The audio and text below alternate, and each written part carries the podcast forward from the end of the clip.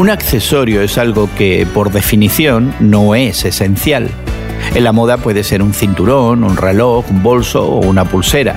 Pero un accesorio también puede ser algo que agrega valor o función. Por ejemplo, una impresora o una cámara son accesorios que amplían la capacidad de tu computadora.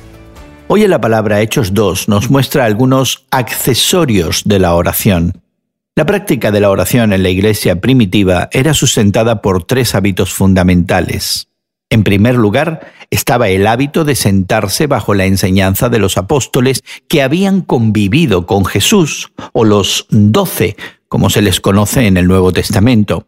Y no, no era simplemente escuchar a alguien hablar sobre la Biblia, era aceptar toda la verdad de Cristo. En segundo lugar, estaba el hábito de la comunión.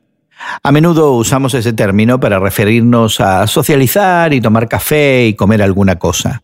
Pero la iglesia primitiva seguía el sentido original de la palabra griega de compartir, incluyendo amistad y bienes materiales. Finalmente estaba el hábito del partimiento del pan. Aunque la frase significa simplemente comer juntos, parece más probable que se refiera a la cena del Señor practicada según Lucas cada vez que se reunían. Era importante recordar la muerte y resurrección de Cristo como la razón principal del por qué convivían juntos. ¿Y para ti, coinciden los hábitos de tu congregación con los de la iglesia descrita en Hechos? ¿Qué puedes aprender de esa primera comunidad de creyentes?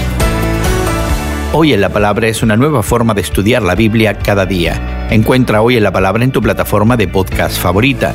Más información en hoyenlapalabra.org.